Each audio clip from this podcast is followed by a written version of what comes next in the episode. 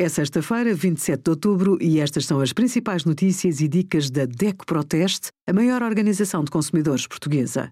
Hoje, em DECO.proteste.pt, sugerimos como aproveitar uma abóbora para o Halloween, pinturas para a pele das crianças, ingredientes a evitar e 20% de desconto em liquidificadores, centrifugadores e air fryers na NutriBullet com o cartão DECO Proteste Descontos. O sedentarismo é um problema de saúde pública. Pode combatê-lo com 20 minutos diários de atividade física. Nem precisa de pensar num desporto específico. Reserva algum tempo por dia para uma atividade. Algumas são tão simples como ir a pé ou de bicicleta para o trabalho ou às compras, levar as crianças a pé para a escola ou organizar caminhadas aos fins de semana.